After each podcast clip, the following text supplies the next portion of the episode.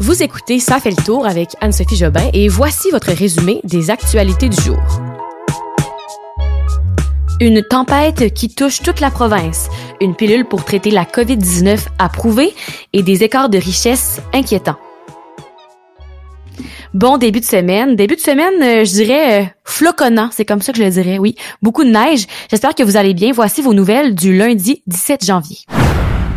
Je commence avec un petit bilan de la tempête à travers la province. Euh, c'était pas doux aujourd'hui. C'est pas terminé pour plusieurs euh, villes du Québec. Quand une grosse tempête, je peux pas imaginer le stress qui devait emparer ceux qui étaient obligés de conduire aujourd'hui. Les routes étaient vraiment pas belles.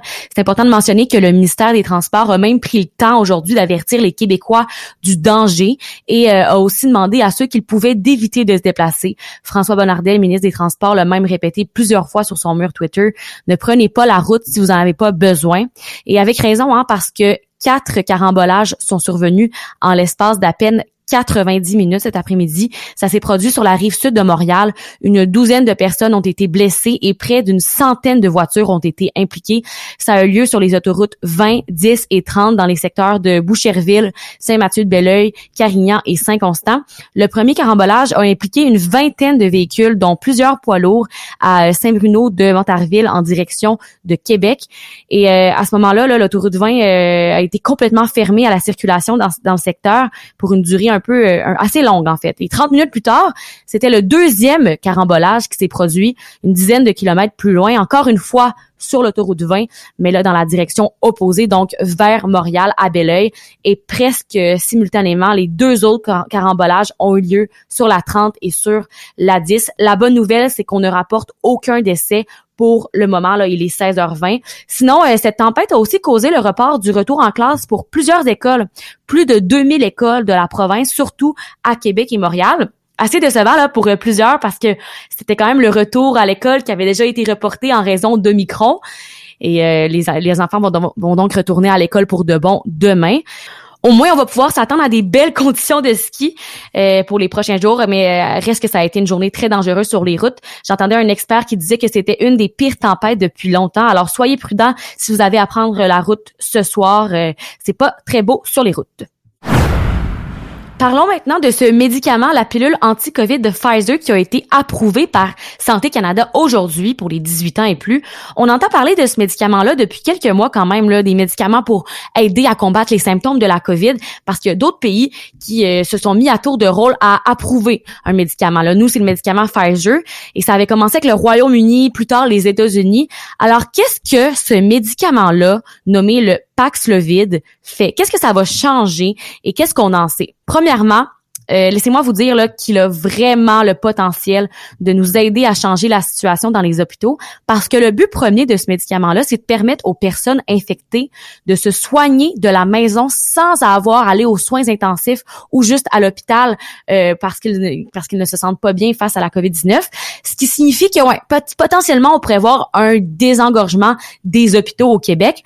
Et selon un essai clinique effectué chez les adultes non vaccinés, non hospitalisés, à haut risque et présentant des symptômes, donc ils ont fait une étude avec des, des gens appartenant à ces groupes-là, là, euh, le médicament pourrait permettre de réduire de 89% le nombre d'hospitalisations et de décès s'il est administré dans les trois premiers jours après l'apparition des premiers symptômes.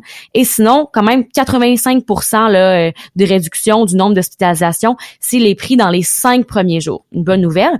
Pour avoir le médicament, par contre, là, ça va devoir passer par les professionnels de la santé. Le patient va devoir avoir un test positif à la COVID-19. On parle d'un test PCR, mais peut-être que les tests rapides pourront aussi fonctionner dans certains cas. Aussi, le patient va, avoir, va devoir avoir des symptômes, bien sûr.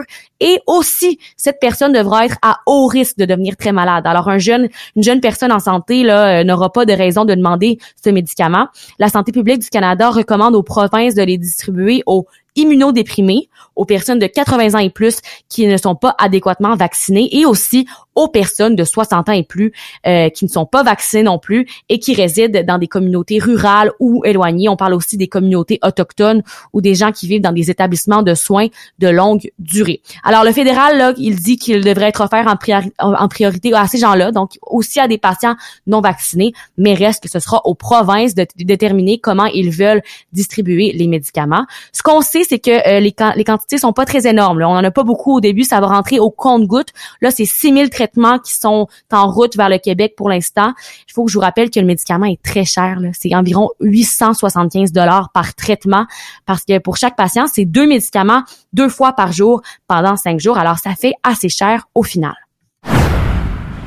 Une nouvelle à propos des garderies, des parents qui vont être contents d'entendre ça aujourd'hui. Euh, on sait à quel point c'est difficile au Québec de trouver une place en garderie pour euh, les enfants. Il manque de place, il manque d'éducatrices et pour remédier à ce problème-là, eh bien le gouvernement Legault a annoncé aujourd'hui qu'il mettait en place des mesures pour recruter les éducatrices. On veut recruter 18 000 éducatrices en quatre ans.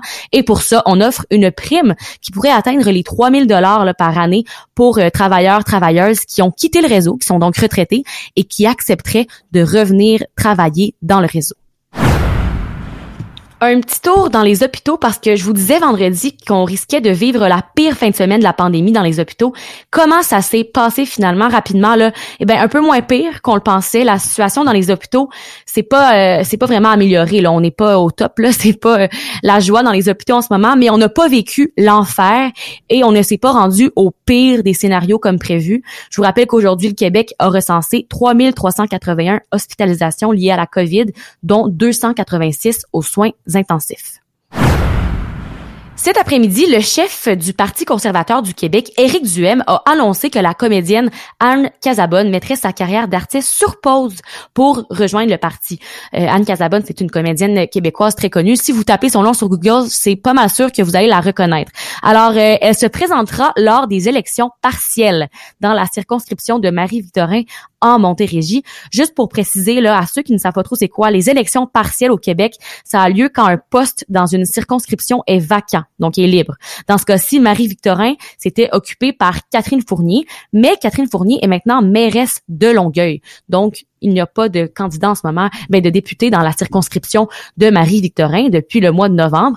Et euh, on a six mois pour réélire quelqu'un. C'est pourquoi chaque parti présente un candidat. Et là, dans le cas du Parti conservateur du Québec, eh bien, c'est Anne Casabonne. Pour revenir à elle, là, Anne Casabonne, elle avait été quand même vivement critiquée en septembre dernier pour des propos lorsqu'elle avait publié sur Facebook une critique au sujet du vaccin contre la COVID-19. Et à ce moment-là, plusieurs l'avaient donc étiqueté comme anti-vaccin. Et aujourd'hui, ils ont fait une annonce euh, sur Zoom, sur leur page Facebook, et elle a remis les pendules à l'heure et a tenu à mentionner qu'elle n'était pas anti-vaccin.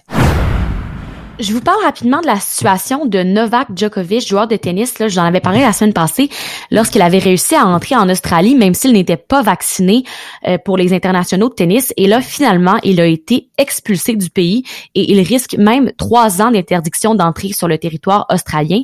Pour lui aussi, c'est une menace de perdre sa place au sommet du tennis mondial parce qu'il ne sera pas aux internationaux et il est quand même le numéro un là, depuis février 2020.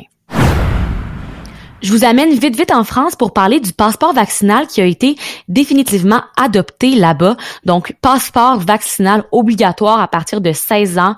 Euh, ils espèrent là en France le mettre en œuvre dès environ le 20 janvier.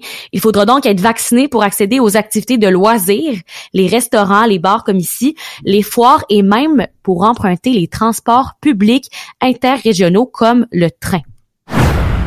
J'avais envie de terminer aujourd'hui en vous parlant d'un nouveau rapport au sujet des inégalités de richesse qui a été publié par Oxfam. C'est une organisation qui lutte contre la pauvreté et l'injustice. Ce qu'on apprend, c'est qu'en raison de la COVID-19, l'écart entre les riches et les pauvres s'est creusé encore plus et même là à un niveau alarmant. On apprend que la fortune des 10 hommes les plus riches de la planète a doublé au cours de la dernière année.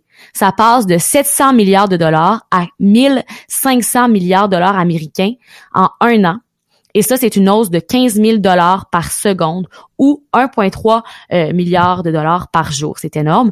Et dans ces hommes les plus riches, on trouve bien sûr Elon Musk de SpaceX, qui lui est en première position là avec une fortune d'environ 294 milliards de dollars. Et d'un autre côté, les revenus de 99% de l'humanité ont diminué à cause de la pandémie. Dans le rapport, on voit que euh, les inégalités causeraient actuellement la mort d'une personne toutes les quatre minutes.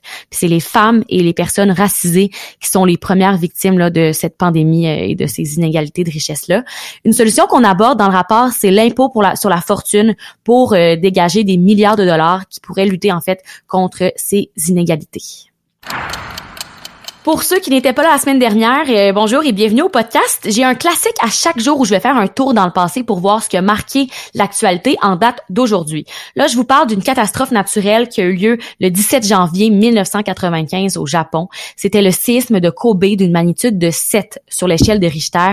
Ça avait été suivi de 16 secousses, vraiment des gros dommages dans la ville. Euh, le décompte officiel des morts avait monté à près de 6500 et euh, je vous en parle parce que ça tombe qu'aujourd'hui il y a une autre catastrophe naturelle qui a lieu, qui bouleverse les îles Tonga en Océanie. La semaine passée, il y avait eu une éruption volcanique là-bas, ce qui avait provoqué un tsunami dans le Pacifique. Et là, en ce moment, l'île est vraiment isolée. On ne sait pas trop ce qui se passe sur les îles Tonga. Et ce qui est inquiétant, c'est que les proches des gens qui sont sur l'île sont pas capables de communiquer avec leur famille, leurs amis, leurs amoureux, peu importe. Ils sont vraiment comme coupés du monde et euh, c'est bien effrayant cette histoire-là. J'espère que ça va aller mieux dans les prochains jours et qu'on va avoir des nouvelles des îles Tonga. Et euh, pour conclure, juste un petit rappel pour euh, nous au Québec là, que ce soir il y a plus de couvre-feu et qu'à partir de demain, il va falloir avoir un passeport vaccinal pour aller à la SAQ ou à la SQDC. Je vous souhaite une belle soirée et on se retrouve demain pour un prochain résumé des actualités du jour.